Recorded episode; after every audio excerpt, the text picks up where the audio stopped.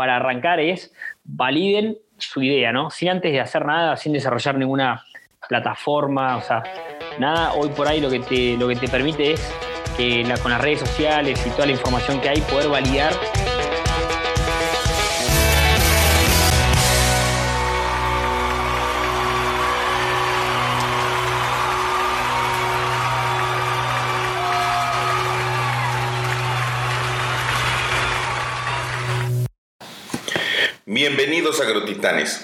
El día de hoy tenemos una plática más que interesante con un emprendedor que ha formado una de las, de las aplicaciones más interesantes en el mundo de la agricultura. Por su participación en la toma de decisiones, los productores están muy satisfechos con esa aplicación.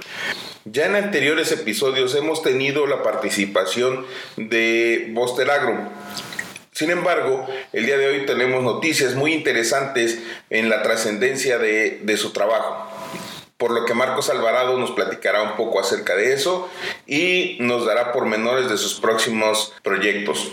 Por lo pronto, queremos decirles que Marcos es una persona bastante emprendedora, dinámica y con un carisma muy particular. Esperemos que les disfruten este episodio tanto como nosotros y sigan al pendiente de los episodios de los agrotitanes. Recuerden que pueden escucharnos a través de las plataformas de podcast como son Amazon Music, Spotify, Google Podcast, Apple Podcast, etc. Queremos saber tu opinión y al mismo tiempo estar en contacto contigo. Por eso es importante que a través de nuestras redes sociales estemos en contacto. Recuerda que nos puedes encontrar en Facebook, Instagram y en nuestro sitio web donde encuentras el apartado para suscribirte y recibir más noticias acerca de nosotros o enviarnos alguna sugerencia o simplemente saludarnos. Recuerda que los agrotitanes es una iniciativa para que la comunidad agrícola siga creciendo y permaneciendo dentro de nuestra vida cotidiana.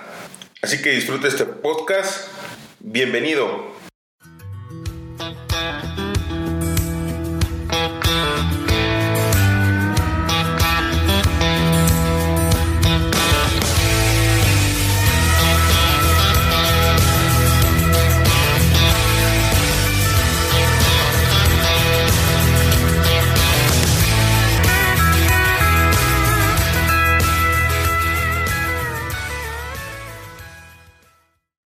Cómo pensar de una forma estratégica algún negocio en el cual tienes que pensar en que se va a vender, en que no va a ser tuyo, en que a final de cuentas genere una situación de valor no nomás para los tuyos, sino para muchas gentes más y tener esa, esa visión desde un inicio cuando formas un negocio, porque me imagino con tu papá, que a final de cuentas ellos siguen eh, siendo, eh, generando su propia empresa y sin, y sin pensar en venderla, ¿no? Exactamente, exactamente. Em, en nuestro, claro, en nuestro, caso em, quisimos armar un proyecto que en realidad siempre ha apuntado desde el lado de, la solución, ¿no? de darle una solución al, al agricultor. Y, sinceramente, desde el momento cero, cuando fuimos arrancando, nunca, nunca sabíamos cuál era el objetivo final eh, en cuanto a si la queríamos que se venda o que si queríamos que, bueno, hacer una IPO, ¿no? soñando un poco más grande. Eh, sí, lo que, lo que teníamos bien claro era que queríamos desarrollar un producto que le simplifique la toma de decisión al agricultor en, en, su día a día. ¿no? Ahí veíamos que que había una oportunidad y eso fue un poco lo que nos movió el motor siempre para, para avanzar, ¿no? Con, el, con, con Booster Aero. Claro, pero a final de cuentas, como nos lo mencionabas en el capítulo anterior, que la verdad es que siempre, siempre me, me llamó la atención desde que lo decías, es que yo creé esta plataforma como dar una solución estratégica a los agricultores que le generara mucho más eh, tranquilidad el, resolver problemas desde su celular, sobre todo de información, pero a final de cuentas lo veías desde un punto de vista eh, más grande que una sola región, que un solo tipo de agricultor, que un solo tipo de cuestiones, sino que a final de cuentas era mucho más grande el pensar en, eh, eh, en una solución así. ¿Cómo, cómo ¿cómo tuviste esa visión o si realmente fue formada por medio de, algún tipo de, aceleradora o algún tipo de aprendizaje en específico?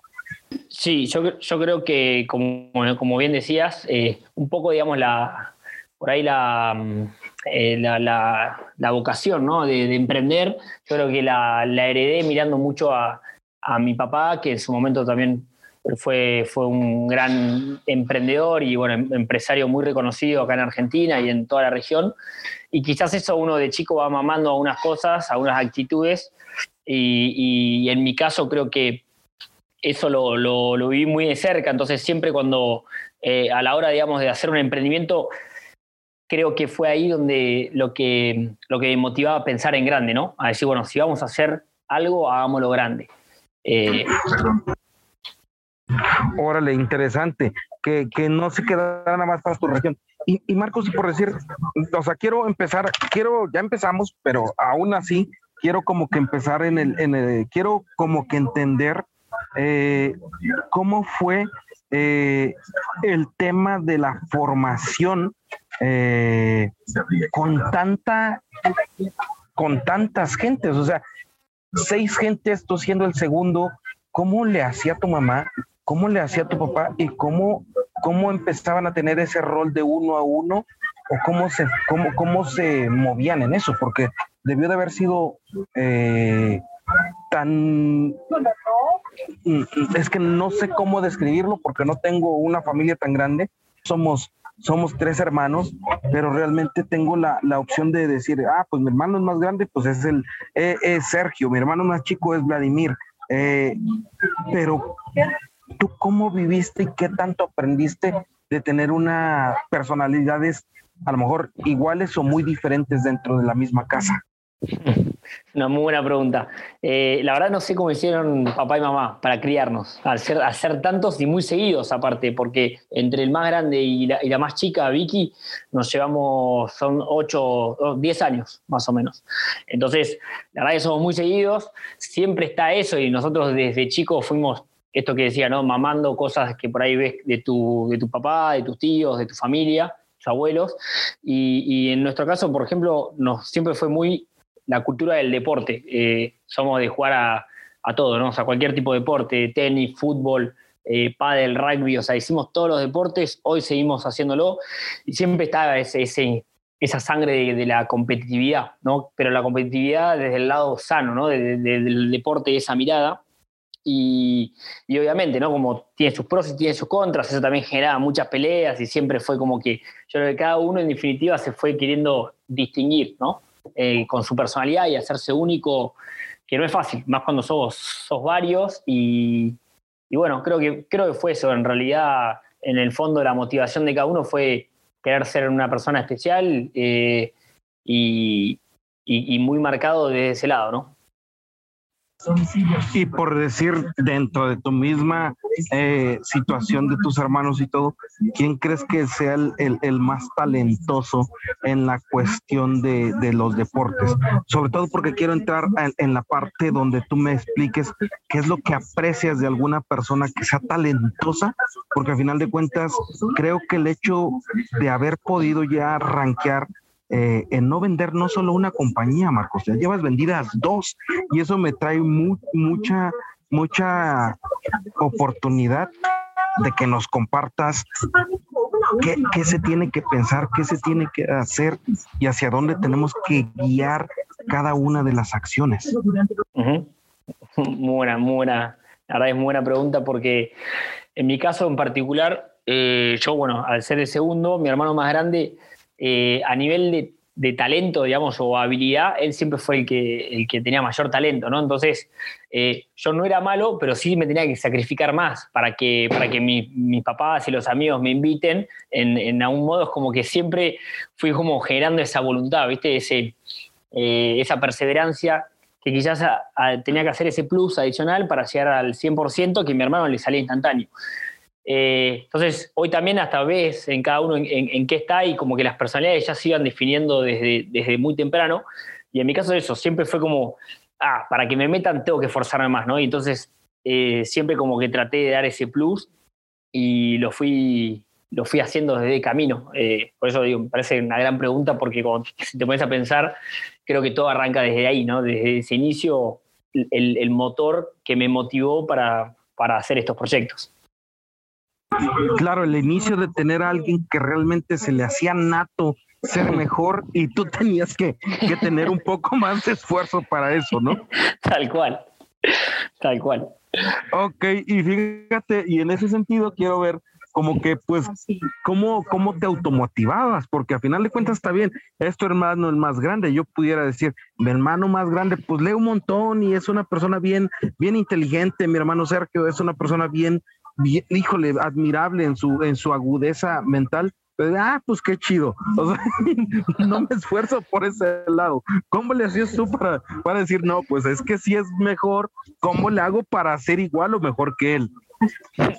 Y bueno, sí, creo que al principio mucha frustración, ¿no? Eh, siempre convivía esa parte de frustración con enojo, eh, porque uno, por ahí te pones a, a pensar, más de chico, ¿no? Es como, bueno, ¿por qué él es mejor?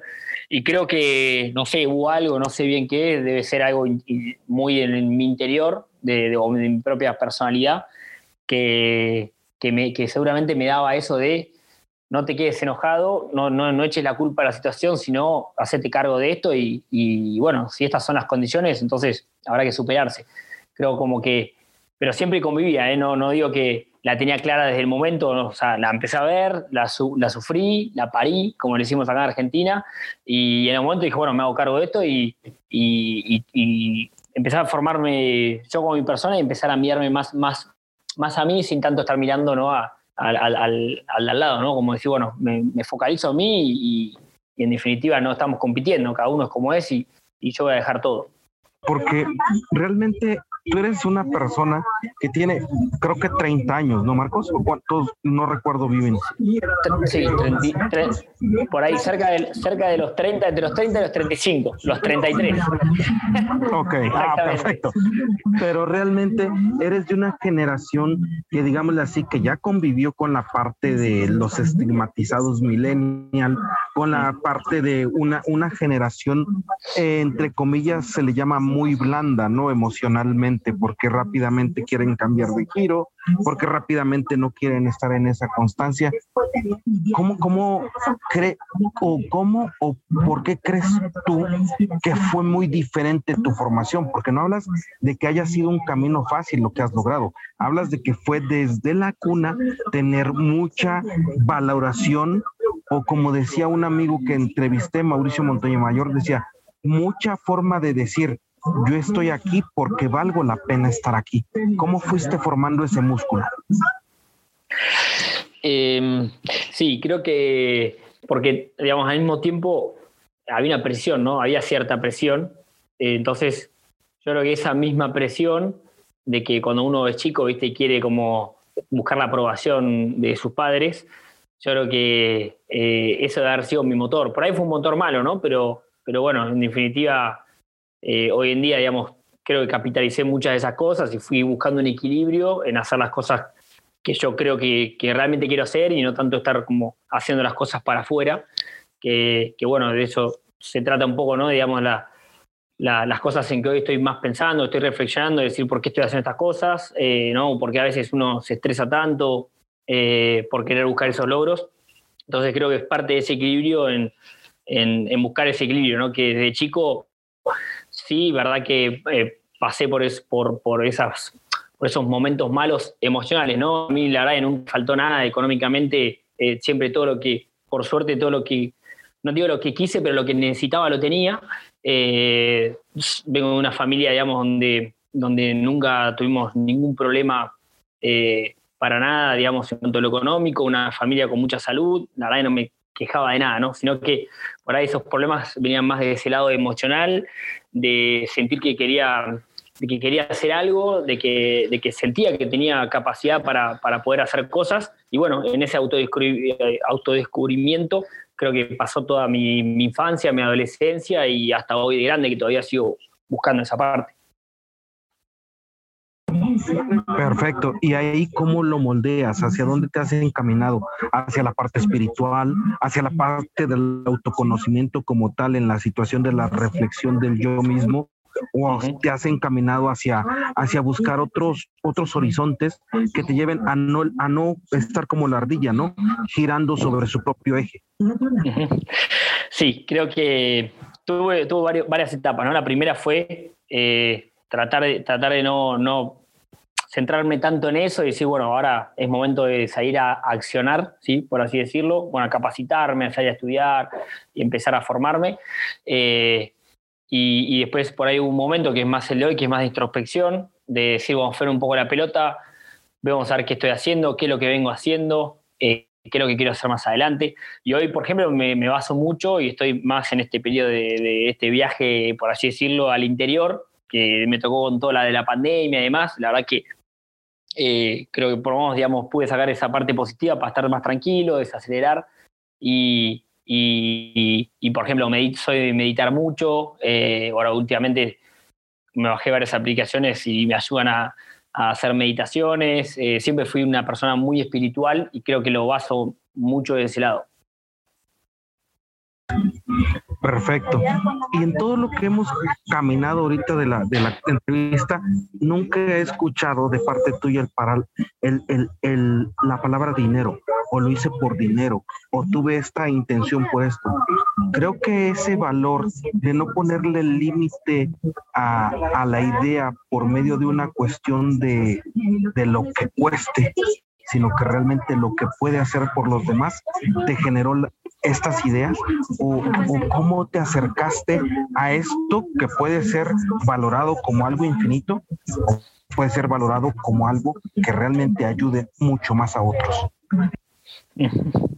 Sí, creo que estas preguntas le estás dando en la tecla, tío, porque es lo que, es lo que vengo pensando y analizando y está todo en caliente. Eh, la motivación principal. qué bueno, qué bueno. se dio cuando se tenía que dar, mi estimado Marcos. no, por eso es, tremendo, tremendo porque eh, posta que venía pensando mucho eh, y desde el mismo momento que, se empezó a vender la empresa, eh, que había que soltar, ¿no? Como que en el momento empezar, estaba muy confundido y había muchas cosas y, y me ponía pensar tranquilo antes de irme a dormir ¿por qué hice todo esto? ¿no? Fueron siete años de un montón de sacrificios, de un montón de cosas que, tuve que hacer y que, bueno, nada, todo lo que conlleva, ¿no? Llevar un proyecto adelante. Entonces, digo, ¿cuál era el motor principal? ¿Era la plata? ¿Era el éxito profesional? ¿Era salir en los diarios? ¿Era, era para la afuera o era para algo que había un motor interno que yo tenía que de alguna forma como poder... Eh, eh, demostrarme, ¿no? Por ahí así, o validarme a mí mismo que yo podía lograrlo. Eh, y creo que hoy, pensándolo más tranquilo, viene más de ese lado, es una motivación más intrínseca de algo interno mío, que seguramente viene de todo esto que veníamos hablando, ¿no? De que desde chico era como siempre, bueno, necesitaba esa validación eh, y que al principio era una validación de afuera y que después, por suerte, fui trabajándolo, desarrollando más mi autoestima y decir, no, no, esta validación tiene que ser para mí mismo primero. Entonces creo que es un motor interno decir, yo lo tenía que lograr por lo que lo tenía que lograr, para mí mismo. Después, es, es verdad que hay muchas cosas que se allanan, ¿no? Porque si uno vende la empresa, entonces eh, eh, después tenés más oportunidades, es una plataforma, ¿no? Y Guste yo creo que es una plataforma para mis próximos proyectos, si es que quiero seguir haciéndolo o no. O sea, hay un montón de cosas que se te allanan y se te hacen más fácil, ¿no? Incluso la plata. Pero eh, sí, es algo que pude descartar, digamos, de que sabía de que la plata no era ni tampoco el éxito profesional. Y si incluso creo que hubiese sido la plata, no sé si hubiese llegado tan lejos a ese, a ese nivel. Y, quiero reflexionar porque realmente estás hablando de una plataforma como dices tú, que tiene siete años de trabajo, de sangre, sudor y lágrimas, como bien lo, lo mencionas, pero aparte también viene mucho la parte afectiva y emocional. Empezaste con esta plataforma, se, estás viviendo con, un, con tu pareja. Me, comentabas en las veces pasadas, en, en, en, las anteriores veces que hasta dejaste de ver a tu familia y todo eso para decir pues vete, vete porque ya me diste a mí el rendimiento que necesitaba y la siguiente emoción. Y basado en eso, mi estimado Marcos, dime, dime qué fue de los grandes logros que tuviste con Buster Agro en forma numérica que pudiste entrañar en ellos y que realmente te despertó un, un panorama mucho más amplio hacia lo que venga? Eh, creo que hoy, eh, digamos, creo que de Booster, bueno, rescato eh, un montón de cosas, ¿no? De esto de que se me hayan y, que es un, universo infinito de oportunidades, porque hoy creo que, digamos, si, si quiero seguir para, por ejemplo, para, la, para el lado de startups y demás, que es algo que siempre igual me apasionó, toda la que parte de la tecnología y demás, es algo que, que hoy siempre me pica ese billito y digo, por suerte eh, he conocido mucha gente y se me han abierto un montón de puertas y hoy eh, tener ese check, por así decirlo, de haber vendido una empresa, haber demostrado que, pudimos generarle valor a un montón de gente y hubo empresas dispuestas a pagar por eso, eh, creo que eso siempre es como que algo que digo, está bueno porque tengo allanado, pero, pero de vuelta, como que por otro lado, prefiero como que por el momento digo, estar más tranquilo y ver a ver qué, qué, qué voy a hacer como, como paso siguiente. Hoy, a corto plazo, durante un año y medio más, yo tengo que seguir trabajando, digamos, para la empresa que nos eh, absorbió, para Grosmart, y después de ese año y medio eh, veré qué hago. ¿Y a quién crees que se le deba de agradecer el hecho de haber podido entregar una herramienta que se suma a, un, a una empresa como Smart Agro, que a final de cuentas es una empresa donde se, donde se fusiona el cono sur, tanto Brasil como Argentina, para hacer algo mucho más robusto, que me imagino que es a donde, a donde viene la, la siguiente visión o el acompañamiento de Boster Agro. Sí, bueno, agradecer, es como que a veces, digo, siempre digo, no, me gusta nombrar gente porque siempre te quedas corto, ¿no? Porque todo, todo un montón de personas eh, de distintas formas nos fueron ayudando, ¿no? Como eso que contaba, por ahí mi hermano más grande puso plata, eh, mi, hermano que me sigue trabajó y, casi que fue como un cofundador también porque, porque le metió tanta energía y demás. O sea, desde la parte por ahí del equipo de Booster que se comprometieron con un sueño, yo creo que agradez, digamos, siempre agradecido 100% de eso, de que, que en definitiva se sumaron a un barco y quisieron compartir el sueño que yo tenía y me acompañaron a poder cumplirlo.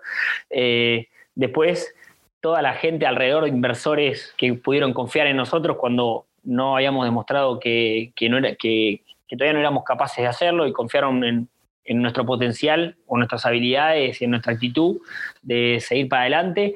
Eh, nuestra familia, obviamente, o sea, mi familia, un apoyo 100%, o sea, en todo, ¿no? Desde que si faltaba algo de booster estaban para poner plata, eh, siempre preguntándome, eh, en, las buenas, en las malas, como que siempre me daban esa confianza de decir, vos vas a poder, vos vas a poder. Y booster, como ya lo he contado creo en el episodio anterior, tuvimos dos momentos que estábamos a una semana, digamos, de cerrar la empresa y, y en esos momentos la familia se hace muy presente. Obviamente cuando digo familia, incluso a mi novia, si no se va a enojar, que ahora se está comiendo conmigo, la tengo cerca, no quiero que se compliquen las cosas.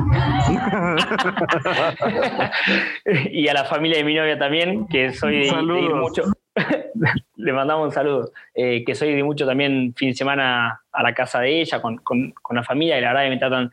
Y siempre creo que hubo mucho apoyo desde ese lado, y, bueno, obvio, mis más amigos o íntimos amigos, que, que también, ¿no? Algunos incluso pusieron plata, invirtieron. Así que nada, es creo que todo eso, más sumado, si querés, un poco más amplio a las empresas del sector que también confiaron y vieron por ahí ese hambre de un emprendedor que toque la puerta y le abrís una empresa como Monsanto que nos abra, eh, o Cargill, viste, estas grandes empresas y, que te abran las puertas, decir, a ver qué, es lo que quieren hacer y nos vemos juntos. Eh, yo creo que es un poco la, la, prensa también, o sea, Guster tuvo mucha repercusión gratis, entonces todo lo que son periodistas y, nada, todos ustedes que después comunican ¿no? y dan a conocer todas las herramientas. Perfecto, y, y, eso realmente, como dices tú, tener todo ese escudo protector te generó pero a ver, platícame. A ver, tenemos ya la opción, tenemos ahora la realidad donde ya llegaste a, digamos, a coronar la vuelta, dijeran, dijeran por ahí los parceros colombianos, ¿no? A coronar la venta. Pero en este sentido, a ver, si yo el día de hoy quisiera empezar un startup, ¿cómo la pienso, güey? Porque a lo mejor a ti ya se te hace fácil, pero por decir, soy un chavo que está en la universidad, que ni siquiera a veces tiene toda la situación clara de dónde quiere ir, ¿cómo, cómo, cómo, la, cómo la alimentas esa idea? ¿O cómo, cómo fue que nació Buster que el día de hoy es una realidad de las que me, me, me, me siento muy orgulloso porque soy parte del campo, que ya puede decir, tuvimos una, se tuvo una startup latinoamericana que se vendió, cabrón. O sea, eso es algo muy chido, ¿no? Sí, eh, la verdad que, bueno, en esta etapa que te digo, estoy más tranquilo trabajando en Aerosmart, estoy por suerte teniendo tiempo para acompañar a emprendedores que vienen con ideas y, y en eso siempre, digamos, mi consejo o mi sugerencia para arrancar es validen su idea, ¿no? Sin antes de hacer nada, sin desarrollar ninguna plataforma, o sea, nada, hoy por ahí lo que te, lo que te permite es que la, con las redes sociales y toda la información que hay, poder validar eh, mucho más rápido que nosotros incluso lo hicimos en 2015, ahorrándote plata y tiempo, ¿no? O sea, poder validar si tu idea va a ser buena o no y ahí em, em, empezar con, con, con, lo más importante que es la, la, problemática, ¿no? Centrarse en cuál es la problemática que vas a solucionar. ¿Realmente es una problemática o es una problemática que vos suponés que existe y que después vas a pasar un montón de tiempo desarrollando y gastando plata y cuando se lo dé finalmente a tu potencial usuario te diga, esto para mí no es un problema, entonces te descarga la aplicación, la prueba y al otro día se le elimina, ¿no? Entonces, hoy estoy trabajando mucho con emprendedores en eso de ayudarlos a validar las ideas sin antes tener que invertir plata y, eh, hacerlo de una forma ágil, ¿no? Que es este, la, la, la, famosa metodología ágil, ¿no? Que la verdad que le fui dando un, toque más personal por, por, experiencias, obviamente, en la práctica que, que, fuimos haciendo nosotros con Booster, que, digamos, con toda esa experiencia arriba, además de meter la teoría que está buena de la de Lean Startup, creo que está bueno eh, ese enfoque de experiencia eh, personal de decir, arranquemos por acá, y cuando viene y dice, no, porque tengo una idea espectacular, y pero bueno, contámela, no, porque digo, las ideas no se roban, la idea no vale nada, o sea, la ejecución es lo más importante, andá y validalo, o sea, trabajar mucho con tus usuarios, entender tu producto y focalizarte 100% primero en tu producto y, y, todo lo demás es decoración. Eh, entonces yo creo que hoy es eso, mi consejo es arrancar por la, por la, centrarse en la problemática. Perfecto, Marcos, tenemos 10 minutos en este, este, pero realmente quiero seguir como que si nos da tiempo y si no volvemos a entrar a otra liga, te lo voy a agradecer mucho, porque llega el punto donde yo decía, quiero que Marcos nos comparta, decir, a ver, primero seamos realistas, no tengamos esas ideas donde querramos mejorar el mundo sin realmente a veces mejorar la casa, que es lo que tú nos comentas. Hoy estás en un proceso de, de, introspección más aguda porque hay más tiempo, porque hay menos, menos estrés este, eh, en, en la formación del startup, pero realmente a veces a, mí me han preguntado, oye, ¿con qué empezarías cuando fuera, si volvieras a emprender o si volvieras a formar una empresa? Yo les digo, empezaría de adentro hacia afuera. Y es lo que tú nos estás diciendo. Analiza bien la problemática que quieres resolver, pero primero analízate tú. Y ahí quiero empezar a, que me comentes cómo has, cómo has generado ese camino, qué libros has leído, eh, cómo te has fortalecido en ello. Eh, la verdad que buenísima esa frase de arrancar de adentro para afuera. Y creo que es, eh, o sea, es, es, la conclusión de, de, por lo menos de todo esto que estuve analizando de todo este tiempo, que es eso, ¿no? Arrancar primero por uno mismo, de forma eh, personal, eh, y después ir llevándolo un poco más amplio, ¿no?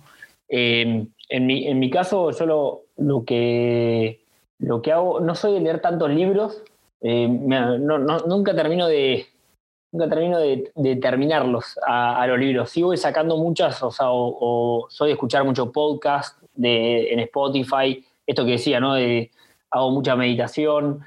Eh, libros por ahí he sacado algunas cosas, pero la verdad que no soy mucho de, de, esa parte. Sí, por ahí en lo que es más la parte de, la religión, eh, la espiritualidad, ¿no? O sea, he leído algo de cosas de, Buda, que me gusta mucho también, todo lo que es la religión budista. Eh, yo soy católico, ¿no? O sea, soy católico de, de, chico, entonces siempre también de la parte de la iglesia he sacado muchas cosas eh, que me han ayudado mucho en lo, en lo, intrapersonal. Entonces, yo creo que hoy, con 33 años, la verdad que fui haciendo muchos análisis en distintas etapas de mi vida. Fui a, en su momento hice terapia también, durante cuatro o cinco años. entonces, nada, soy mucho eso, de meterme para adentro, pensar ¿no? y autoanalizarme. Y ahora también te puedo decir algo, o sea, realmente si hablamos de que también los CEOs de cualquier empresa, tanto multinacional como nacional, como eh, de tecnología, de empresa literal, de medicina, lo que tú quieras, a final de cuentas siempre va de la mano con la espiritualidad. Y, hay partes, por decir, ha, habido en México, en México se llamaban los tlacaelen, que eran los guías espirituales. ¿Tú has llegado a tener guías espirituales o te las has aventado en el autoconocimiento y en la autoformación como tal? Mm. Sí, sí, autoconocimiento. Eh, no, no he tenido guías espirituales, pero sí, esto que te digo, ¿no? O sea, soy de mirar de varias personas distintas, ni tampoco son siempre lo mismo, ¿no? Por ahí de golpe veo, escucho cosas o me veo una charla TED de alguien de YouTube que me parece espectacular, que habla de espiritualidad, después veo algo del budismo, voy como tocando distintas puntas y después voy armando yo como mi propia, mi propia conclusión, ¿no? Eh, y sí, bueno, en esos momentos como estuve mal por ahí en la adolescencia, sí fui a terapia, que fue lo más parecido a un guía que tuve, pero después no, no, no, no, no soy de tener así una persona eh, fija. Y dices de podcast, dices de todo esto que a final de cuentas has tenido, ¿alguno que nos recomiendes? Te digo por qué, porque a final de cuentas realmente para mí ha sido una de las terapias que más me ha podido tener o ver otra realidad, ha sido la terapia de constelaciones. He sido no la mayor parte de, mi vida de adulto y de casado y realmente siempre ha sido eso de caminar de la mano de la espiritualidad, el poder generar una, una realidad totalmente diferente a la queja, totalmente diferente al, a no se puede, totalmente diferente al que lo quiero porque lo quiero, sino realmente busco la mejor manera para tenerlo. Y entonces, no sé si ahí tienes alguna recomendación de parte tuya. Em, soy mucho en, Spotify, en podcast, ir en salud, salud mental, ¿no? Salud mental o desarrollo personal. Y ahí hay, hay un montón de, playlists, incluso que están buenas, de distintos eh, psicólogos o, bueno, guías espirituales. Eh, pero bueno, la que yo, yo sigo directamente una, una, lista que es Salud Mental, se llama, y ahí están todos los, los distintos episodios que, que voy escuchando. Perfecto. Dada la situación esta de, ver la parte, cómo, cómo se abre por la parte espiritual, quisiera en determinado momento, mi amigo este Marcos, si pudieras dar algún otro tipo de recomendaciones a las gentes nuevas, que realmente son gente que, que está creciendo en un, en un, ámbito totalmente diferente al de nosotros, no de, no de competición, sino de una hiperconectividad, hiperreacción, hiper, todo lo quieren en hipersoltura, ¿no? Y eso realmente a veces siento que, que daña más la realidad porque no, no es que sea tan acelerado, ¿no? O sea, es como decir, oye, el de Facebook, ¿cuánto tiempo se tardó? Se tardó 10, 5, 10 años para validar. O sea, todas estas nuevas plataformas, TikTok, todo esto, hacen pensar que la realidad de la vida es así, tan rápida como un TikTok. ¿Cómo, cómo lo afrontas tú para no caer en esa mecánica? Sí, yo hay dos cosas. La primera, que, hoy con, digamos, hoy un poco más grande me, fui dando cuenta es que, hay un momento que te, que te desespera, ¿no? Por ahí el tema de quizás la vocación, qué voy a hacer, con, qué, a qué me quiero dedicar. Eh, y hoy pensándolo, estando más tranquilo, digo, para mí cada uno hay momentos que le llega que le llega su momento, ¿no? Y ahí está en, uno mismo, ahí aprovecharlo y mandarse, ¿no? Eh, como no, no tener miedo y, o digamos, el miedo va a estar siempre presente, ¿no? Pero si no, eh, afrontar ese miedo porque es más fuerte lo que, lo que, lo que sentís de querer hacer eso que el miedo mismo. Eh, y por lo general siempre las cosas mm, que traen mayor felicidad se esconden atrás de, de, esos mayores miedos, ¿no? Entonces, como estar tranquilo que en algún momento, digamos, el momento, el momento va a llegar, pero estar siempre preparado que cuando venga no perder la oportunidad.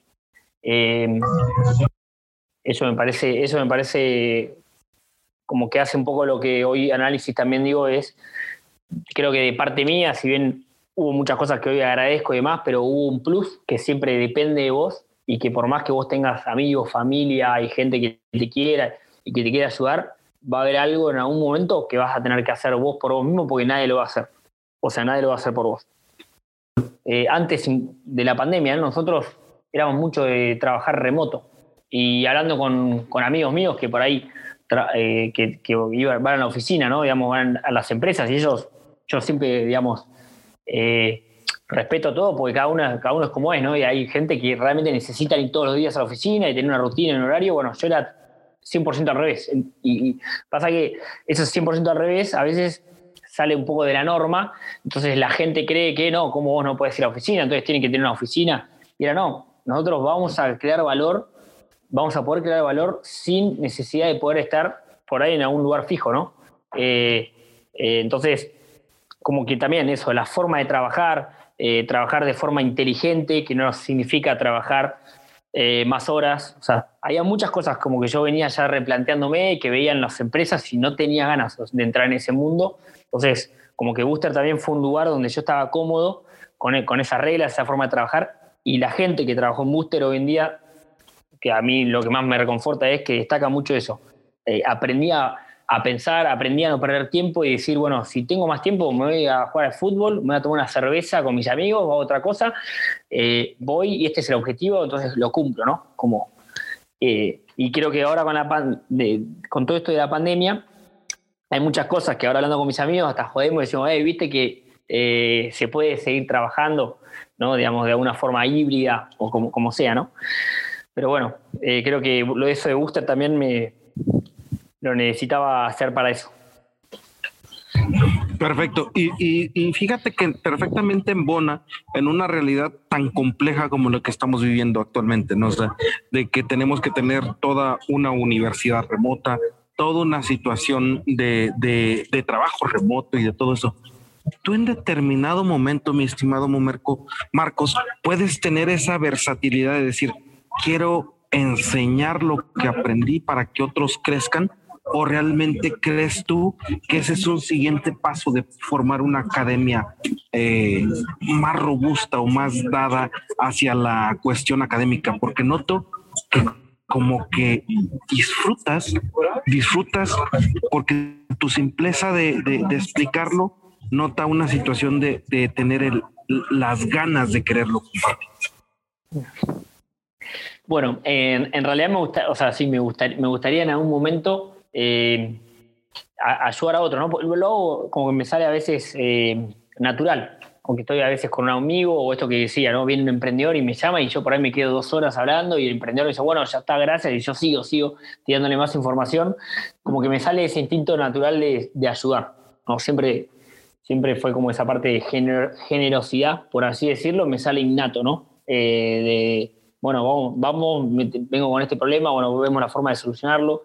En la familia, por ejemplo, también era mucho de, hacerme cargo yo a veces de, de, de algunos problemas que, por ahí eran más complejos, entonces por ahí tenía esa facilidad para, decir, bueno, lo, resuelvo y hoy creo en día como que, cuando hay algo siempre me llaman, o tengo esa facilidad, ¿no? Creo que es un don de, resolver. Entonces todo eso creo que en cierta medida hoy lo hago naturalmente, pero en algún momento sí eh, me gustaría formalizarlo.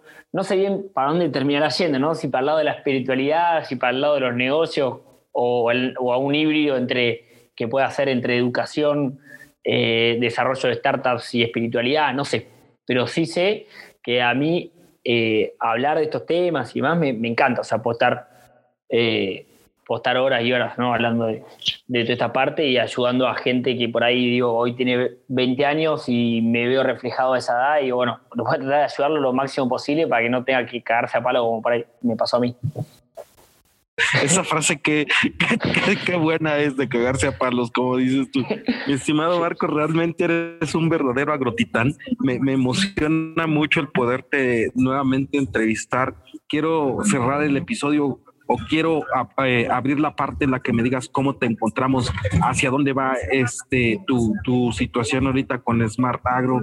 Ahora que Buster Agro se vuelve parte de Smart Agro, ¿qué, ¿cuál es la visión que le vas a imprimir ahí? Y si nos puedes compartir eh, tus formas de contactarte y las formas de cómo seguir este, aprendiendo la gran persona que Bueno, en AgroSmart ahora eh, voy a estar eh, un año y medio, que eso es, digamos, lo, es un periodo de lock-up que tengo dentro de la empresa y hoy estoy más a cargo de la parte de Business Developer para toda la región, donde estoy con los productos, con el producto con Booster Agro, digamos, con el producto de Booster Agro, más la suite de productos que, que tenía Agrosmar, ¿no? Para desarrollar todo eso en, en, la región, siempre con una parte, siempre con una visión de producto, ¿no? O sea, a mí me gusta mucho dedicarle a la, solución al producto y que después ese producto bueno, en definitiva o en consecuencia, se van a abrir las puertas para que se comercialice, ¿no? No me gusta más no me gusta tanto la parte de venta, sino la parte enfocada en el en la solución, ¿no? en la propuesta de valor.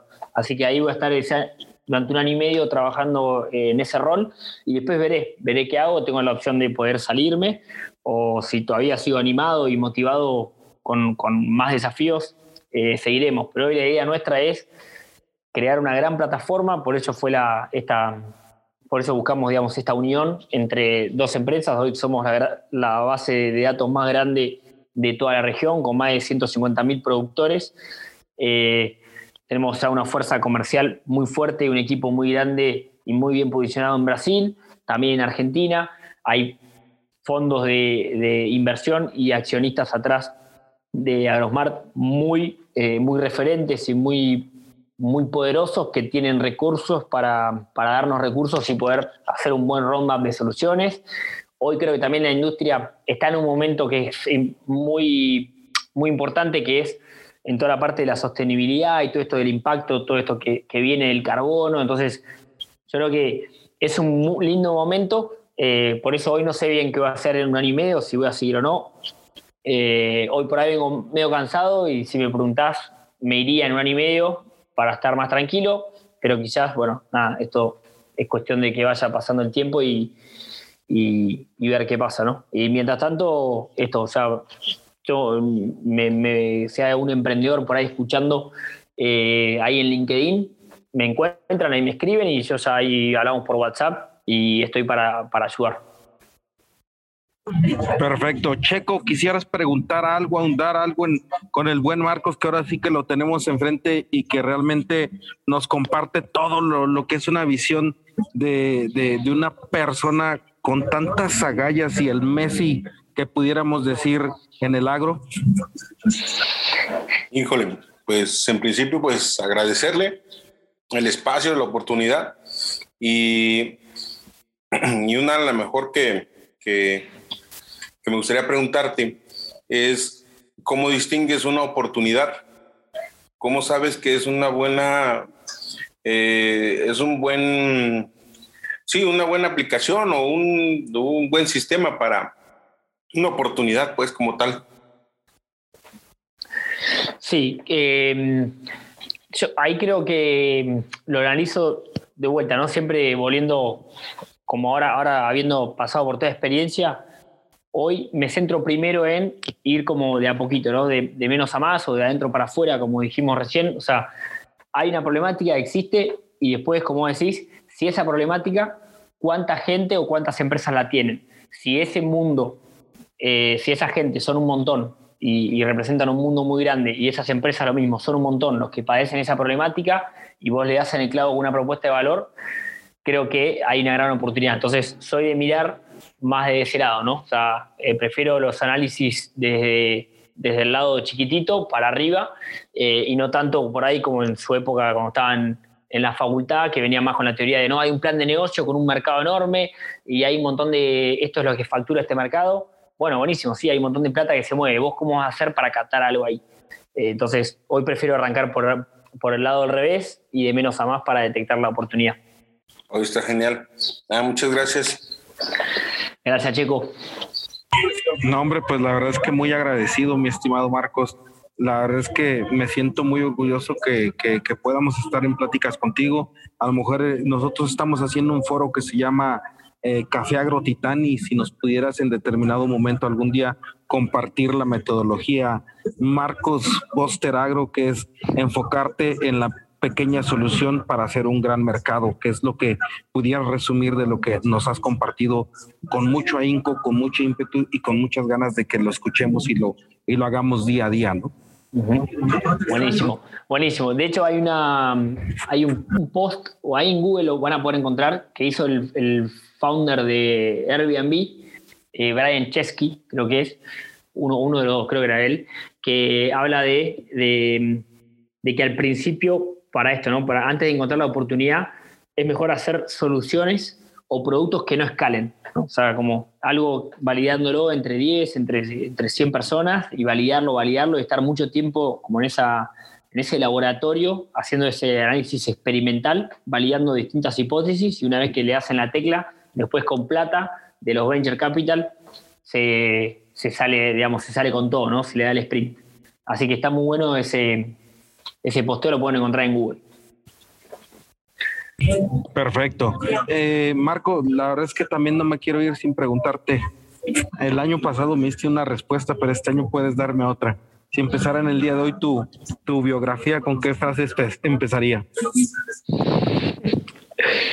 Eh, Siempre te agarro en curva. Eh, la verdad, ah, si fueran pocas palabras o, eh, no sé, yo creo que sería como. No, lo tengo bien, eh, bien definido, ¿no? Debería tener un tiempito para, poder dar una respuesta mejor, pero sería más por este lado de, de, animarse a confiar en uno mismo, ¿no? Creo que en definitiva eh, lo, que he aprendido más, más de, todo, de todos estos proyectos, de todos estos años, es confiar en uno mismo que ahí adentro tuyo está por ahí tu, mayor tesoro, tu, tu parte más valiosa y, muchas veces con, el mundo, con las redes sociales, con Instagram, TikTok, uno se va perdiendo y, es volver de vuelta para, a mirar para adentro, que si miras para adentro y por ahí te das uno o dos pasos para atrás, después ahí más fuerte. Perfectísimo, pues muchas, muchas gracias, Marco. Aquí mira, saliendo oh. de la Ciudad de México, aquí voy rumbo a Morelos. Oh, tremendo, tremendo. Muchas gracias, Checo. Pues, muchas gracias, a usted. Te agradezco mucho, creo que sí, te voy a tomar esa, esa, esa palabra de, un día invitarte al café agrotitán y que nos pongas esa, ese, esa carnita sobre la mesa, ¿cómo ves? Dale. Buenísimo. Buenísimo. Cuídate, mi amigo. Mucho gusto. Un abrazo. Cuídate mucho. Muchas gracias, Checo. Muchas gracias, Checo. Un gusto también. Chao, chao. Un gusto. Hasta luego. Baik. Baik. Baik.